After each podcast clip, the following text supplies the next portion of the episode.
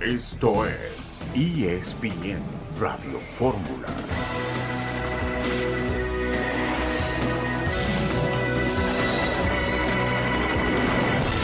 Un saludo en este viernes 12 de enero de 2024. Estamos aquí en esta emisión multimedia de ESPN Radio Fórmula. Arranca el torneo del fútbol mexicano Querétaro contra Toluca a las 7 de la noche y Mazatlán contra San Luis a las 9 de la noche. El América seguirá jugando por lo pronto en el Estadio Azteca y va a enfrentar en la primera jornada a los Cholos con suplentes. Dice Ramón Juárez que el campeón está obligado a ganar allá en la frontera.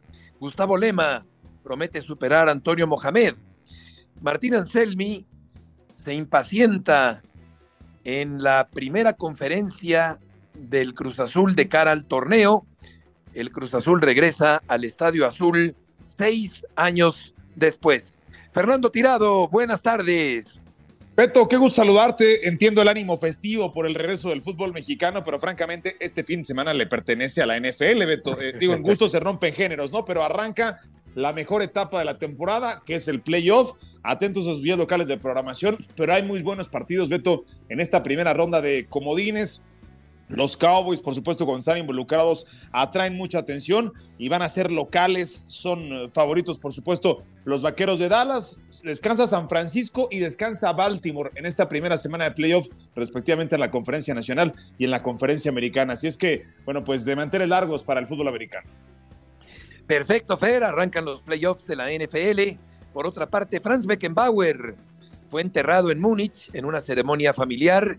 Se multiplican los homenajes al gran futbolista y técnico alemán. El equipo del Guadalajara libera el dorsal número 14 para que lo ocupe Javier Hernández, que está por reincorporarse al fútbol mexicano y por retornar al conjunto de las Chivas Rayadas del Guadalajara. Randy Arozarena se arregló con el equipo de los Reyes. Renata Zarazúa hizo historia al clasificar al cuadro principal del abierto de Australia. La mexicana avanza al cuadro principal y es la primera mexicana que lo consigue Fer desde el año 2000, cuando logró ese pase la también mexicana Angélica Gabaldón. Ojo, Beto, no es, no es su primer Grand Slam, ya tuvo participación, también hay que recordarlo, en París, en, en Roland Garros, así es que pues es, es otra buena noticia a, a, la carrera de una chica, Beto, que bueno, pues tú lo tendrás muy presente, pertenece a una familia de muy buenos tenistas, una, una familia en donde el tenis se practica eh, pues desde la cuna, ¿no? Correcto, sí, desde luego, con Vicente Zarazúa, nuestro querido amigo. Rafael Puente, buenas tardes.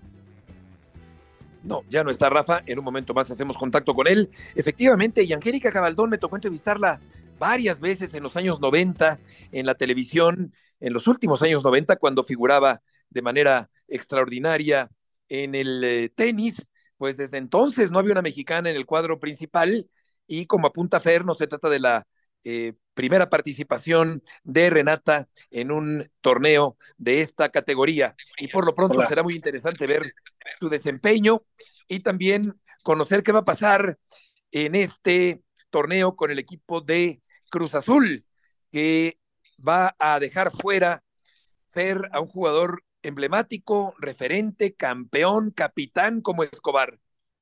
Sí, se, ha, calentado la situación desde que arranca el torneo para la máquina, Beto. Eh, Anselmi que confirma la salida de Escobar y dijo, no, no puedo prometer a algún jugador ser titular, ¿no? Eh, pues vamos a ver, porque Cruz Azul ya comienza la temporada. Si de por sí es un, eh, es un equipo que que suele caer en esta clase de incidentes antes de arrancar el torneo, que lo haga de esta manera, Beto, pues no, no, no será sencillo para un técnico que ya, ya está condicionado desde que arranca el torneo.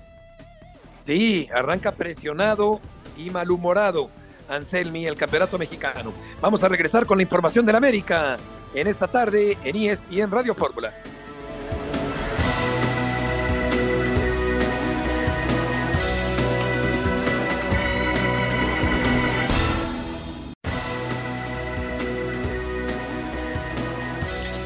De regreso en esta tarde de viernes en ESPN Radio Fórmula, Rafael Puente, buenas tardes.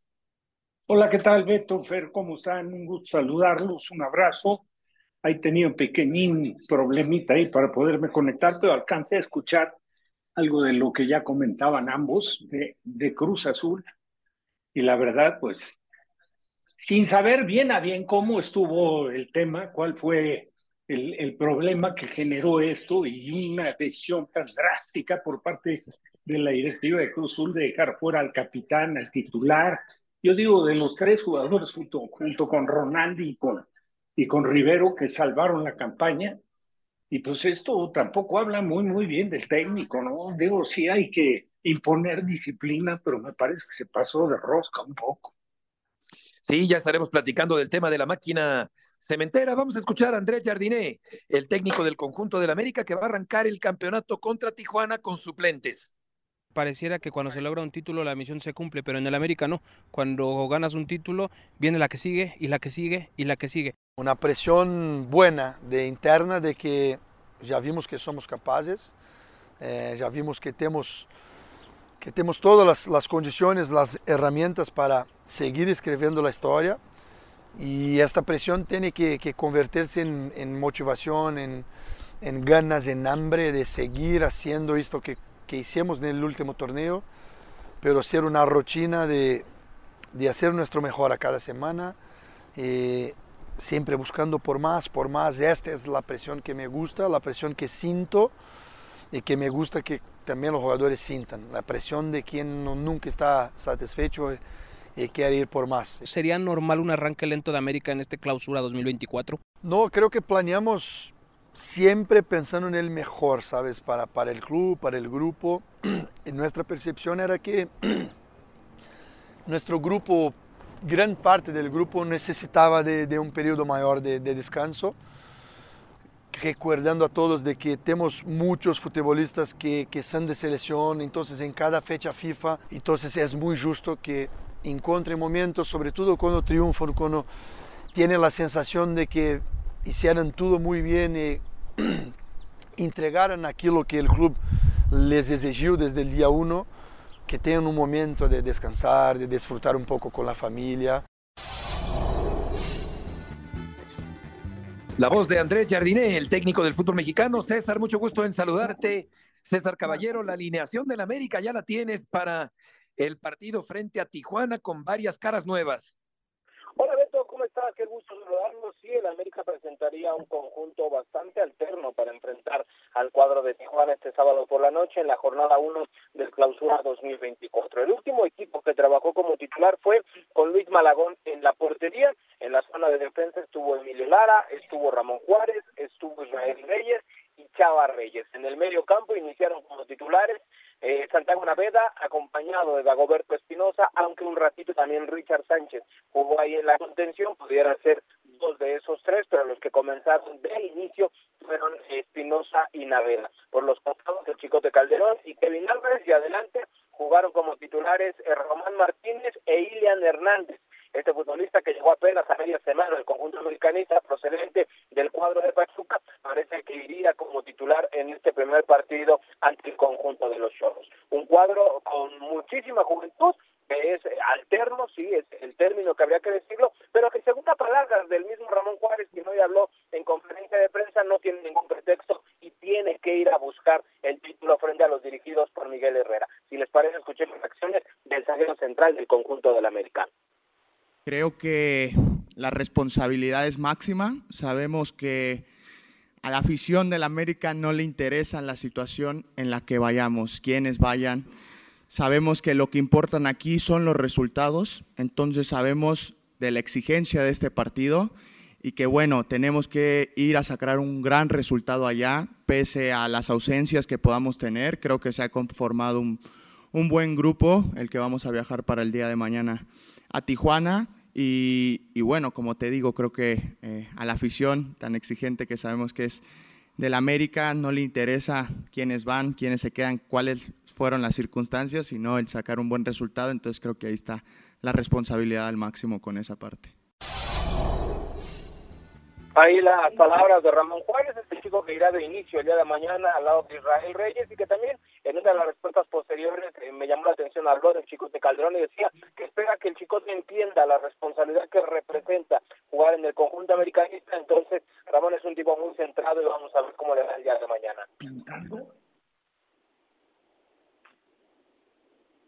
Yo te quería preguntar, eh, César Salud, con mucho gusto, Fernando Tirado, te quería preguntar, ¿hubo algún tipo de reacción con respecto a lo que declaró el Piojo, que dijo que a un técnico mexicano no le permitirían llevar un equipo alterno, un equipo de sub-20, sub-23 a, a, un partido de primera división? Porque dijo que ellos esperaban la mejor versión de la América y, Miguel, que no se guarda nada, dijo que evidentemente as, asociándolo a su experiencia con América, a un técnico mexicano no le hubieran permitido hacer lo que está haciendo Jardín. Hola Fer, ¿cómo estás? Qué gusto saludarte. No, no hubo ninguna reacción realmente eh, con respecto a estas palabras de Miguel Herrera. Te puedo decir que no es algo que el cuerpo técnico de la América se haya sacado de la manga esto de, de llevar un equipo alterno. Es una situación que se planeó prácticamente un par de días después de que se ganó el título porque ellos sabían que había futbolistas que iban a necesitar más tiempo de descanso, que los querían más frescos de cara a lo que será la intensa actividad en este primer semestre del clausura 2024. Entonces, por eso es que el grupo americanista se dividió en dos partes, es por eso que unos regresaron antes, es por eso que unos ya tienen más días de trabajo, ya tienen un partido amistoso a cuestas. Es una situación que ya estaba planeada, no es algo que Andrés Jardines se sacó de la manga apenas eh, hoy por la mañana. Entonces, eh, desde ese punto de vista, eh, Andrés Jardines eh, tomó esta decisión, es una apuesta, es una apuesta arriesgada, si no le salen las críticas vendrán para él, si se lleva el resultado del estadio caliente, todo el mundo va a decir que fue un genio porque eh, descansó a los titulares. Entonces, más allá de lo que pueda decir el Piojo, me parece que es una gran oportunidad para los Cholos de Tijuana porque no sé si hubiera sido eh, igual de sencillo poder enfrentar al campeón del fútbol mexicano con su elenco completo. Claro, César, muchas gracias por la información. Saludos, excelente tarde. Buenas tardes. ¿Quién les iba a decir, Rafa, a Lara o a Juárez o a Naveda o a Salas, que iban a iniciar la defensa del título del América como titulares en el Campeonato Mexicano el fin de semana, el día de mañana, allá en la frontera? Sí, digo, desde ojo, desde luego es, es a lo mejor difícil, ¿no? Entenderlo, pero también tiene, tiene bastante sentido en, en, lo que comenta Jardiné, o sea, sabemos de la exigencia de América. Para, para Jardiné llegar en la forma como llegó el torneo anterior, hay que recordarlo, Beto Fer llegó prácticamente tres días antes de que arrancara el torneo, arrancó perdiendo contra Juárez, siendo mejor que Juárez de local en el Estadio Azteca.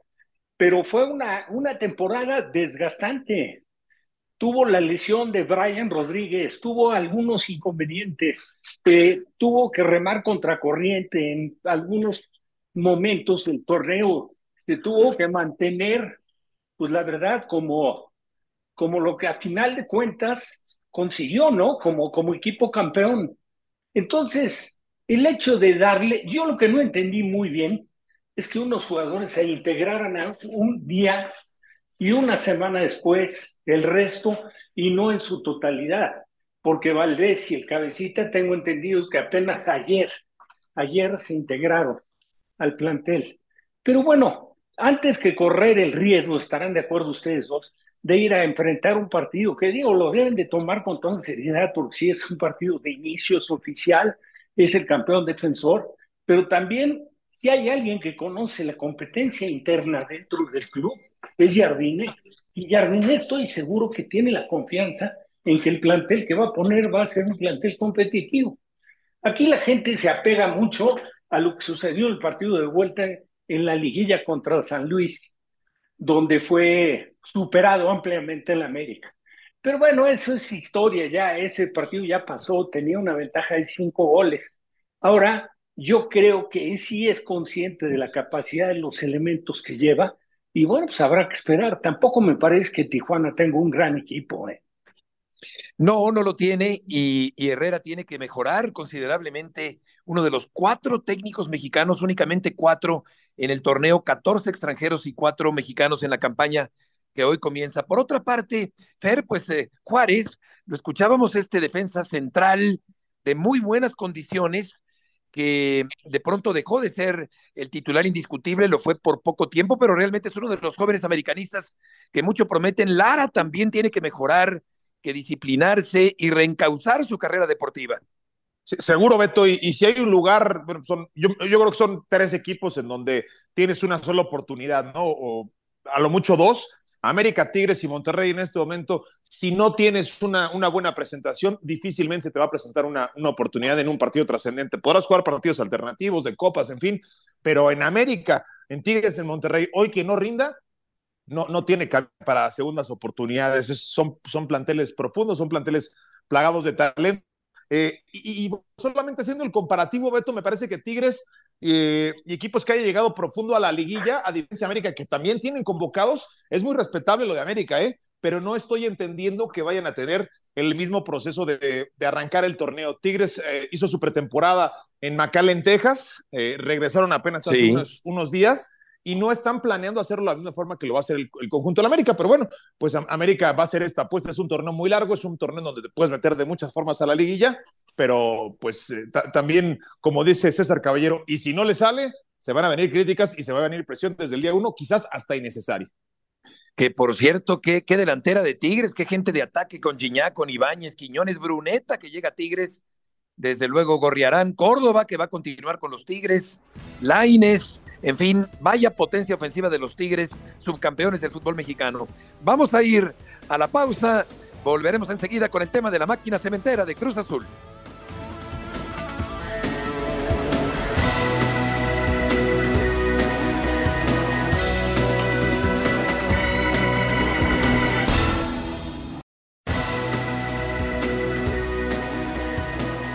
Nuestro primer objetivo es construir un equipo. Y construir un equipo suena divino. Hacerlo es muy, muy difícil. Un equipo significa que un grupo, un conjunto de individuos, dejan de tener, además de sus objetivos personales, un objetivo mucho mayor y que tiran por el bien común. Hay veces que te va a tocar hacer cosas que no te gustan hacer por el bien del equipo.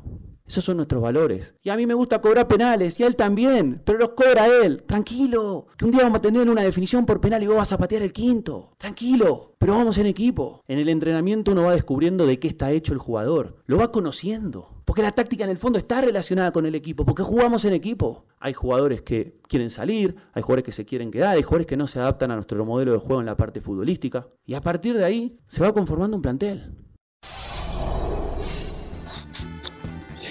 La retórica sobre la importancia grupal, colectiva de un equipo de fútbol, Martín Anselmi, el nuevo técnico del conjunto de la máquina cementera de Cruz Azul, que va a arrancar ante un lleno en la ciudad de los deportes, ahí en la colonia Nochebuena, después de seis años de alejamiento del Cruz Azul de la colonia Nápoles, de la colonia Nochebuena, mañana contra el equipo de Pachuca. León Lecanda, gusto en saludarte. Gracias, Beto. Bueno, ahí escuchábamos al entrenador de Cruz Azul, eh, que en toda la conferencia de prensa, solo de cinco preguntas, y cuatro de ellas sobre el tema relacionado a Juan Escobar, nunca utilizó palabras clave como indisciplina, como falta de respeto, como conflicto, pelea, altercado, eh, poco diferencias como palabra, ni mucho menos el hecho de que, de acuerdo con nuestras fuentes, y sostenemos lo que reportamos la semana, Beto, sí hubo un tema en donde el jugador puso en tela de juicio la integridad de su técnico al asegurarle que quería sacar jugadores extranjeros del primer equipo para traer otros. Creo que Cruz Azul, a nivel de comunicación, lo maneja de una manera fantástica por dos razones. Uno, por la decisión institucional de no traer otro jugador para este mercado, que confirma el técnico Martín Ángel. Otro jugador no formado en México no llegará a este mercado invernal, poniendo así punto final a cualquier especulación que pueda estar relacionada a lo que el jugador Juan Escobar le dijo a su técnico, ¿no? Eso es lo primero que hay que decir. Y lo segundo, a nivel comunicación, creo que eh, Cruz Azul protege, protege de una gran forma a su jugador, a Juan Escobar, no solo porque es un activo del club, le quedan 18 meses de contrato y nunca se ve bien que una institución, un club, hable públicamente de una indisciplina de un jugador, sino también por el hecho de que la extraordinaria relación de Juan Escobar con el presidente del club, Víctor Velázquez, le puede abrir las puertas al guaraní en algún momento en el futuro para regresar a Cruz Azul, desde luego cuando ya esté Martín Anselmi.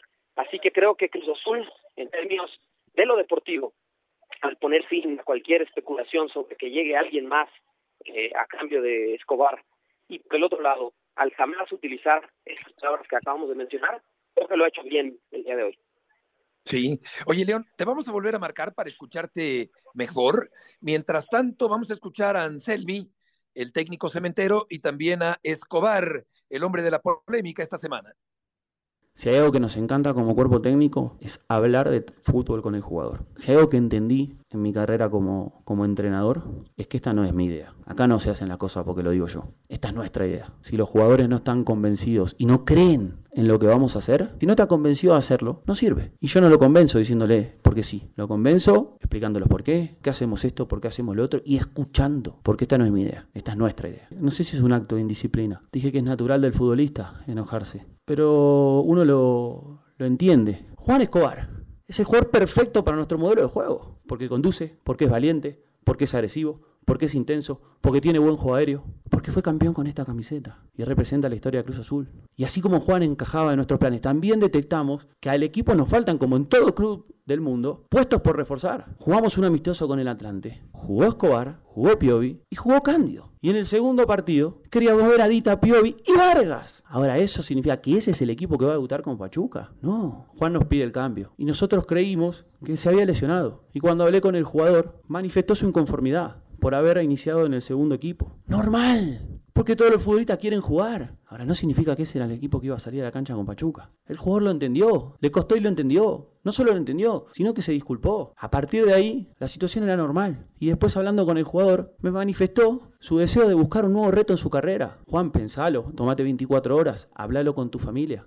Pero yo tengo que respetar porque no soy el dueño de la vida de nadie. Ahora, yo no le puedo prometer a ningún jugador que va a ser titular. Porque si yo le prometo a X jugador que va a ser titular, vos vas a ser titular todo el año. El que compite con él, ¿qué hace? Deja de entrenar. Y un día lo expulsan y lo necesito a él. No, tenemos que competir. Necesito, lo da al máximo porque yo no sé a quién voy a necesitar y en qué momento lo voy a necesitar. Y esos son mis valores. Y perdón si me extendí, pero no nos conocemos. Y a mí me gusta que me conozcan bien. Si no, no me conozcan.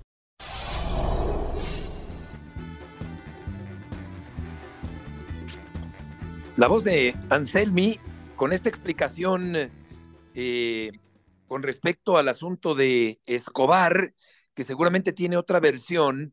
Vamos a escuchar también a Escobar, el atacante, defensa y atacante paraguayo del equipo de la máquina cementera. Pasión, determinación y constancia es lo que te hace campeón y mantiene tu actitud de ride or die baby eBay Motors tiene lo que necesitas para darle mantenimiento a tu vehículo y para llegar hasta el rendimiento máximo. Desde sobrealimentadores, sistemas de sonido, tubos de escape, luces LED y más. Si buscas velocidad, potencia o estilo, lo encontrarás todo en eBay Motors. Con más de 122 millones de piezas, siempre encontrarás justo lo que buscas. Y con Guaranteed Fit de eBay, tienes la garantía de que tu pieza quede perfectamente a la primera o se te devuelve tu dinero. Porque con eBay Motors, quemas llantas y no tu dinero. Con las piezas que buscas, a los precios que quieres, tu auto se convertirá en el MVP que te dará el triunfo. eBay Motors. ebaymotors.com. Solo para artículos elegibles se aplican restricciones. Gracias, papi. Juan, ¿te vas triste, Juan? Perdón. ¿Te vas triste, Juan? En su momento ya hablar.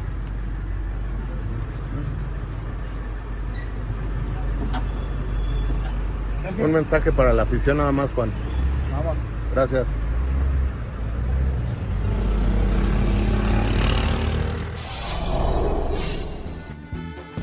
En su momento voy a hablar, es lo que alcanza a espetar Escobar, Fer, y deja la incógnita sobre si tendrá otra versión diferente.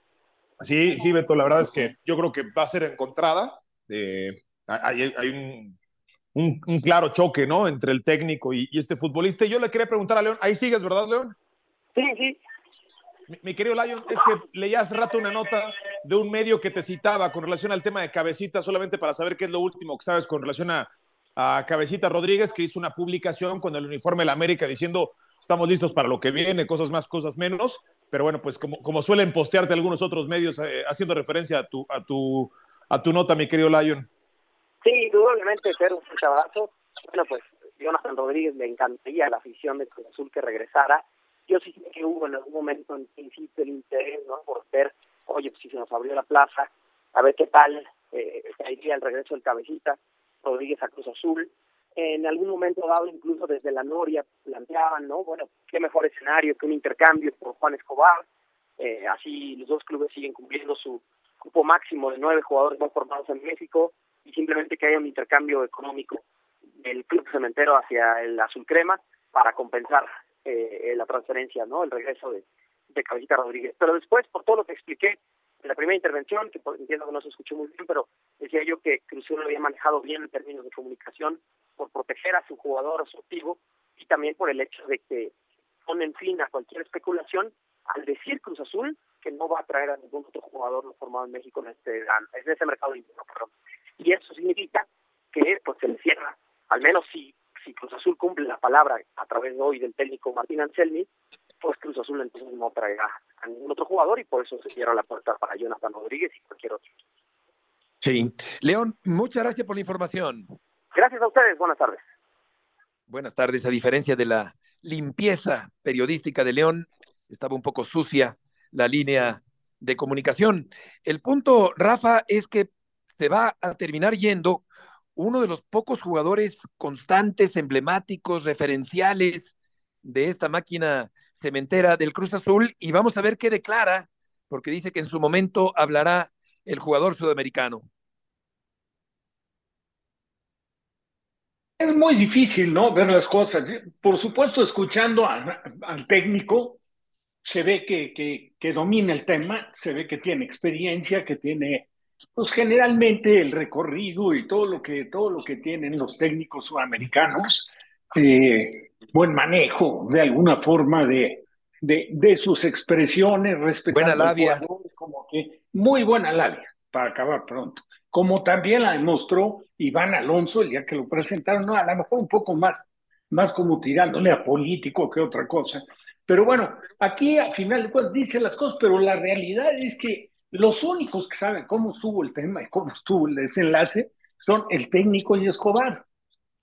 A mí la postura de Cruz Azul eh, todavía lo pongo en tela de juicio, eh, porque por encima de todo van a estar los intereses del club y en el momento que se pueda abrir la posibilidad de poder ocupar esa plaza que está dejando por decisión del técnico o, o según el técnico por decisión de Escobar, porque dijo que quería buscar otros, este, otros horizontes, pues no, no, no creo que quede así. ¿eh? En cualquier momento puede aparecer un jugador que venga a reemplazar o ocupar el espacio que deja Escobar, y si no al tiempo.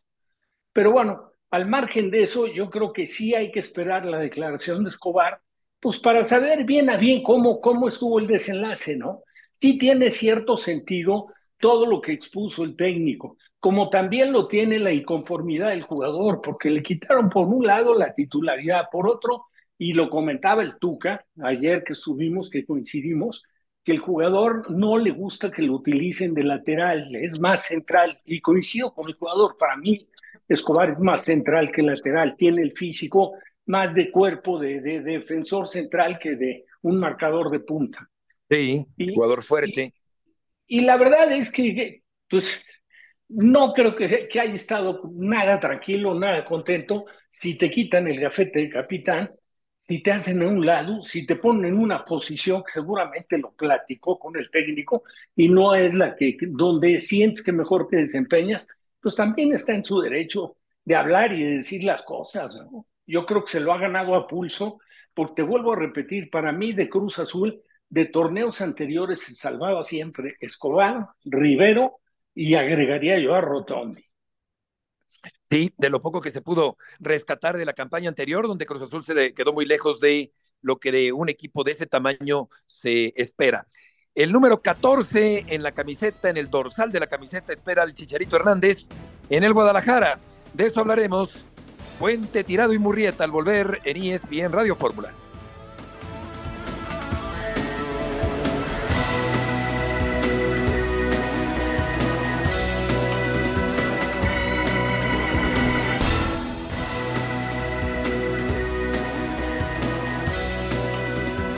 Estamos de regreso en esta tarde de viernes en ESPN Radio Fórmula y vamos a escuchar a Osvaldo Sánchez, referente del Guadalajara, la víspera del arranque del torneo para el conjunto tapatío que espera al 14, a Javier Hernández.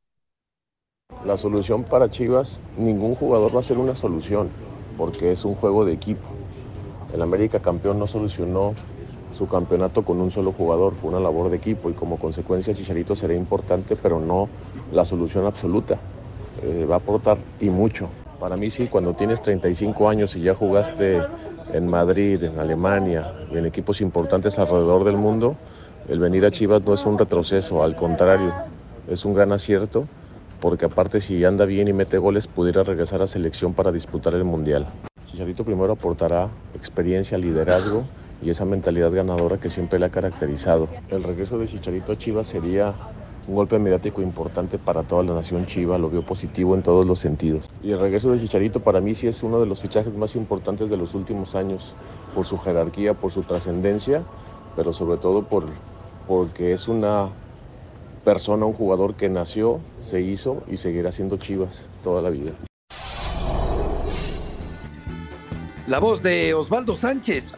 El América ya tiene la 14 y el Guadalajara espera al 14. En este sentido, sí, como dice Osvaldo Fer, eh, no se puede negar la mentalidad ganadora, la perseverancia que ha tenido a lo largo de su carrera Chicharito Hernández, que está a punto de regresar al equipo de las Chivas. Sin duda, Beto, pero eh, pues por algo se empieza. Es decir, no, no, un futbolista va a construir el título para Guadalajara, pero si, si puede echar mano de uno referencial, como decías hace un rato, Relación claro. Escobar, y, y, este lo es eh, Javier Hernández para el conjunto de Guadalajara. Es un buen movimiento, me parece, en lo deportivo, en lo mediático. No, no sé si vaya a ser eh, el campeón goleador, ni mucho menos, pero a mí me parece que, que, que, siempre será bienvenido un hombre de esa experiencia que regrese a un equipo que necesita eso, ¿no? Ese, ese espíritu competitivo que Javier desarrolló por tantos años en el viejo continente. Claro, yo me lo imagino, Rafa, ahí con Beltrán, con Alvarado, con Vega, bueno, Vega ya no, pero sí con jugadores, el Pocho, eh, jugadores que pueden abastecer a Javier Hernández para terminar las jugadas y siguen pasando los días y todavía no se da el anuncio oficial, Rafa, de la contratación ya formalmente de Chicharito Hernández con el Guadalajara. Se alargó demasiado la novela, ¿no? Pero bueno, sea, habrá que esperar a ver cuál es el desenlace. Ojalá por todo, por Chivas, por el Chicharo, por la afición de Chivas, incluso por el fútbol mexicano, que se dé el regreso del Chicharo y por encima de todo, ojalá Dios quiera, y se lo deseo de corazón, pueda regresar en plenitud de lo que fue una lesión grave, ligamentos cruzados, lleva siete meses, es muy probable que esto le lleve para sentirse realmente como para disputar el puesto de centro delantero en Chivas, a lo mejor dos meses, dos meses y medio, eh, quizás cuando menos. Y eso, que se quiera o no, también, Fer y Beto, es dar ventajas, ¿no? Si, si para ese momento ya está a lo mejor al arranque del torneo, ya cumpliendo con cuatro jornadas encima, Macías en buen momento, qué maravilla para Chivas, pero para, para el Chichero pensando en su regreso, en, que no puede tener garantizado eh, la titularidad, porque va a depender de, de, si Macías arranca el torneo o si lo arranca Marín o otro, de lo que hagan, ¿no? Yo creo que siempre lo he dicho, para un jugador es una ventaja el poder tener el respaldo de una pretemporada y arrancar un torneo tomando el técnico, tomándote como titular indiscutible. Entonces, habrá que ver. Ahí, yo creo que el que inicie sí lleva, si no mucha, por lo menos sí ligera ventaja. Las bajas fueron de Mier, de Mayorga, del técnico Paunovic, también se fue el Chicote, mientras que Cowell, que también está a punto de llegar, 24 partidos, un gol, tres asistencias, ocho oportunidades creadas, 41 remates a puerta. Eh, quiero decir, de esos 41 remates, 10 a puerta, de esos disparos, 10 a portería de Cowell. Y el Guadalajara va a arrancar el torneo, vamos a ver cómo le va a las Chivas en este arranque del campeonato mexicano. Vamos a ir con Ahora... el tema de la Universidad de México. Gustavo Lema, que se queda al frente del equipo de los Pumas del Universidad después de la salida de Antonio Mohamed. Y vamos a escuchar al nuevo técnico del equipo universitario. ¿Cuál es el compromiso de Gustavo Lema ahora con, como, como el uno de Pumas? Ahora el objetivo obviamente es eh, superar. Lo que se hizo el torneo pasado fue muy bueno. Después cuando estás ahí querés más, pero fue muy bueno. Así que, que sí, sí, está claro que es eh, superar lo, lo, que hicimos el torneo pasado. O sea, cuatro entre los cuatro primeros. Exacto. Eh, no, tenés que jugar la, la, la, final para superar. Y, y, el mensaje para los jugadores es que la afición, eh, la gente que va y, muchos de ellos la pasan muy mal toda la semana y el fin de semana van a que los representes vos se sientan identificados. Eh, yo les dije la vez pasada, el, el, el, hincha va y quiere, que, quiere ver una extensión suya dentro del campo. Bueno, eso no hay duda que lo van a tener. Eso lo van a tener. Después lo otro es fútbol. Estamos todos, los que estamos en la grilla de partida, diciendo vamos a ganar y queremos ganar. Y es fútbol, ¿no? Prometer eh, la entrega total y, y, hacer lo posible para, para ser merecedores de esos triunfos que nos lleven a, a ese objetivo que tenemos allá, este, lejos y cerca. Y mientras que en el Guadalajara hay jugadores como concretamente Chicharito, que yo creo que está en la parte final de su carrera, que seguramente será el último club, eh, la última camiseta que vista, pues hay jugadores acá como Huerta, en el caso del equipo universitario, donde hay mucho futuro todavía por delante. Claro que son dos historias obviamente completamente eh, diferentes, eh, pero vamos a ver cómo le va al equipo de los Pumas del Universidad. Y por lo pronto, Fer, tenemos ya a Miguel Pasquel con nosotros en esta tarde para cambiar de tema y hablar junto contigo del NFL. Gracias, Beto. Sí, porque arranca la semana de comodín, el playoff de la NFL con dos partidos del sábado, tres el domingo. Tenemos partido también el lunes. Miguel, que un saludarte. Compartimos durante toda la temporada la transmisión los domingos al mediodía para Centro y Sudamérica. Eh, pues el, el, en el calendario del sábado, eh, el partido que más llama la atención ciertamente es el de Miami contra Kansas City. Y yo veo esa línea, Miguel, y veo peligrosamente favorito por cuatro puntos y medio el equipo de Kansas City, a pesar de las bajas de Miami, a pesar de que Jalen Waddle va a regresar, pero no está al 100%, a pesar de que tienen bajas en la línea. Yo sí creo que Miami le puede dar un susto a Kansas, a esta versión de Kansas City, porque no es esa versión de hace tres años. Miguel, ¿qué lectura le das a este partido? Saludos. Fer, qué gusto saludarte igual a toda la mesa. Mira, un, es un factor a seguir importante y también hablaremos si eh, hay tiempo en el partido de Búfalo, el clima.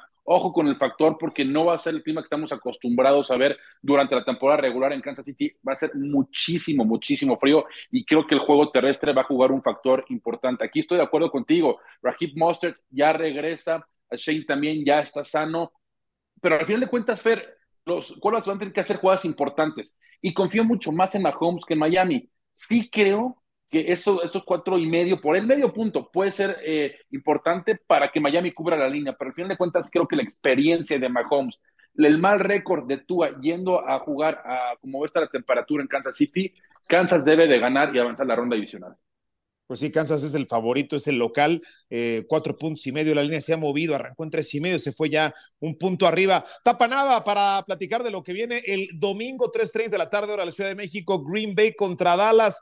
Tapa es el equipo más favorito, de acuerdo a los momios, por siete puntos, el equipo de los vaqueros. Y dijo McCarthy, aunque yo no le creo, eh, Tapa, que es un rival cualquiera, que es fútbol americano, pero me parece que si hay una victoria que quiere llevarse, es la de este domingo, un juego de playoff con los vaqueros y contra su ex equipo, Tapa.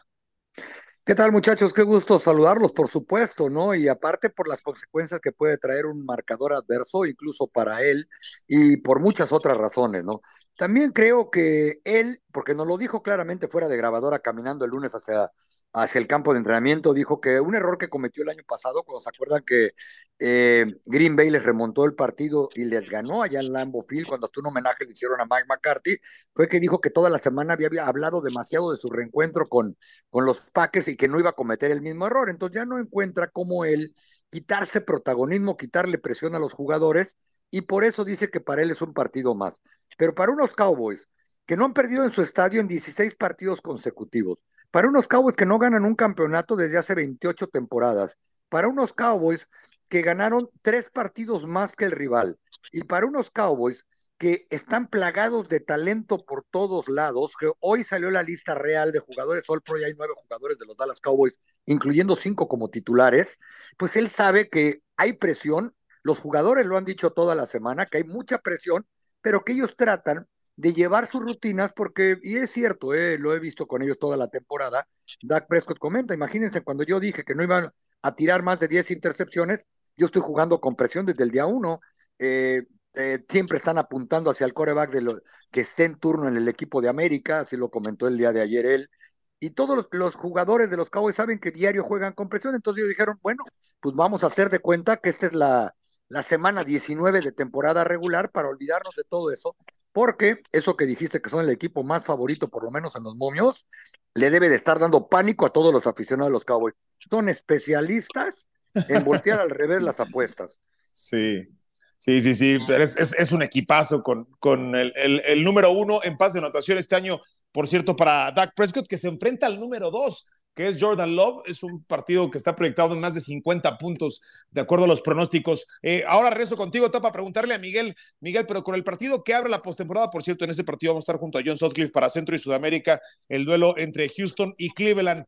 Vaya historia, la del novato CJ Stroud con un eh, head coach novato como Demico Ryans, enfrentándose a Cleveland con su cuarto mariscal de campo. Y ese cuarto mariscal de campo es Joe Flaco con 39 años de edad, ese que hace ya 11, 12 años fue MVP de un Super Bowl.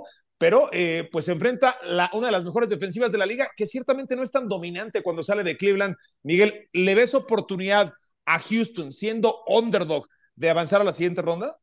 Sin duda, Fer, es de los partidos más apretados, pero sí creo que la experiencia va, va a afectar, y lo bien lo decía CJ Stroud, novato, que por cierto es el gran favorito al novato del año. Acabo de platicar hace cinco minutos de, de entrar con ustedes con Puka Nakua, que también está en la conversación ¿no? para no, novato del año, pero yo sí creo que CJ Stroud por la posición de quarterback va a ganar el novato del año y cómo cerró, ¿eh? Esa última serie en Indianapolis, cómo se puso el equipo al hombro y cómo acumuló mucho tiempo para la victoria a, en esa serie a su equipo. Creo que los Texans claramente pueden competir. Sin embargo, Joe Flaco tiene toda la experiencia en postemporada. Claro, ya es un veteranazo, ¿no? Y, y lo sacaron de último minuto porque no había otra opción, pero ha jugado muy bien. Es muy propenso a lanzar intercepciones, sí, pero creo que la experiencia va a jugar. Creo que eh, la defensiva es muy física, muy sólida, la de Cleveland.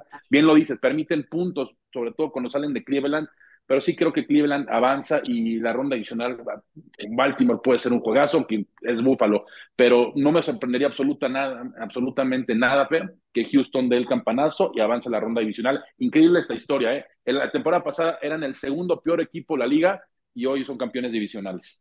Qué locura, qué locura también con Detroit, para regresando a la conferencia nacional, los viste hace poco tiempo en ese partido de tanta polémica, en donde Dallas mantuvo de forma milagrosa su invicto, y, y, bueno, pues parecería que si no es Dallas, tendría que ser Detroit quien signifique una amenaza para el equipo de San Francisco en la conferencia nacional, y apenas son favoritos por tres puntos. Detroit, que ya habiendo ganado el título, pues ya lo, lo que venga será ganancia, y a mí sí me llama la atención que solamente sean favoritos por tres puntos contra los Rams, Tapa. Sí, porque los Rams cerraron muy fuerte, tres victorias consecutivas. Matthew Stafford es una de las historias a seguir, nunca pudo dar el, el paso. Bueno, como líder de un equipo, yo siempre he dicho que esto es eh, 11 contra 11 y no un coreback jugando tenis contra los rivales. Pero mal que bien, fue el coreback franquicia durante mucho tiempo, sale va para los Rams. Ahora sería muy, muy sarcástico que regresara y eliminara a Detroit en su mejor temporada en 30 años. Un equipo de Detroit que va a enfrentar a unos Rams con su línea defensiva completa. Eh, también tuve la oportunidad de ver a los Rams cuando los apaleó Dallas aquí. Era un equipo que venía muy lastimado. Detroit, creo que, y ahí tienes toda la razón, eh, es un equipo que viene motivado, un equipo que cree en su entrenador, que cree que en lo que puede hacer, un equipo que tiene la defensa suficiente sin ser superestelar para competir prácticamente como el que sea, porque ellos también saben que con que detengan dos o tres series, esa ofensiva de Jared Goff, que a mí que calladito, calladito siempre está en la conversación, puede generar puntos por todos lados, dos corredores de casi mil yardas.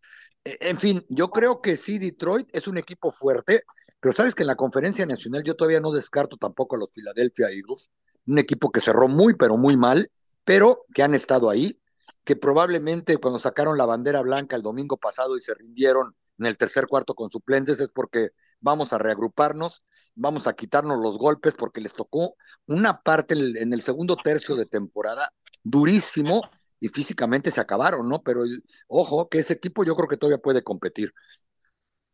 Sí, Detroit es un, es un buen equipo con Gibbs, eh, evidentemente como un, un, novato sensación desde la carrera, desafortunadamente la lesión de la porta, pero, pero ha sido una buena campaña para los Leones de Detroit. Hablando de Pittsburgh, nos, nos, eh, se nos acaba el tiempo rápido. Eh, Miguelón, Pittsburgh parece que ya como una como la más clara víctima, ¿no? En esta postemporada, jugar contra un Búfalo, que cayendo en el cliché que a todos nos encanta, es el equipo contra el que nadie quiere jugar, porque este Búfalo ya se empieza a parecer en la manera en la que cierra a ese que se marcaba como favorito para ser el campeón de la americana. Sí, Fer, y mira, algo curioso, hablábamos del clima rápido. Eh, en Búfalo, pues está diciendo que el, partido se puede mover a Cleveland por la tormenta que está llegando, la tormenta de nieve. Ahorita está viendo el estadio cubierto de nieve, pero dudo que llegue a pasar eso. Fíjate que vemos los números de Mason Rudolph. Oye, tres juegos consecutivos con un rating de 110. Esos tres números solamente el Mahomes lo consiguió en tres partidos, igual eh, Justin Herbert. Sin embargo, sí creo que Búfalo en casa va a ser muy sólido. Eh, Pittsburgh de último minuto se metió, no va a jugar TJ Watt, su mejor jugador de, de, tanto defensiva, por supuesto, contando la ofensiva. Creo que va a ser, Pittsburgh ya llegó hasta donde tenía que llegar. Me sorprendería muchísimo que den la campanada. Tendrían que establecer desde muy temprano el juego terrestre eh, y, por ahí jugar ciertas jugadas importantes con Mason Rudolph. De lo contrario, veo un Josh Allen con mucha confianza, simplemente no ser tan, como digamos, emocionarse mucho en la zona roja y lanzar las intercepciones como fue con Miami, pero lo contrario creo que Búfalo avanzaría a ronda divisional y estarían jugando otra vez en casa en la siguiente ronda, que por cierto, Josh Allen pues sigue en la conversación de jugador más valioso, aunque dudo que llegue a ser. ¿eh? Sí, no, ese, ese, premio es para, para Lamar Jackson, ¿no? Lo, lo, cerró con esa actuación de cinco pases de anotación uh -huh. en la penúltima semana de la temporada. Me parece que ahí lo liquidó. Oye, Tapi, rápidamente, nos platicabas algo de Filadelfia, que va a jugar contra el campeón divisional más flojo, que es Tampa Bay. Yo no pondría mi dinero con Baker Mayfield jamás. ¿Ves a, a Filadelfia avanzando a pesar del mal cierre de temporada que tuvo en términos generales?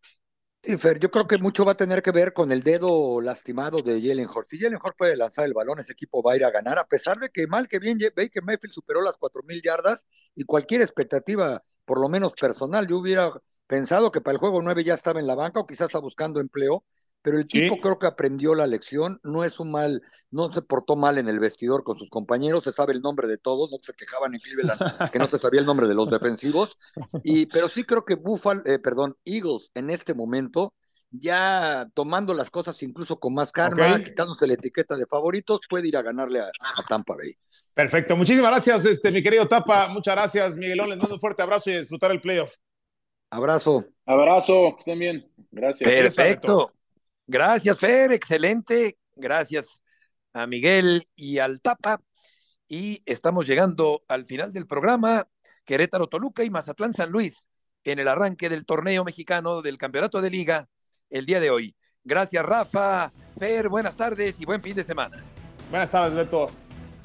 Buenas tardes. Fer, Beto.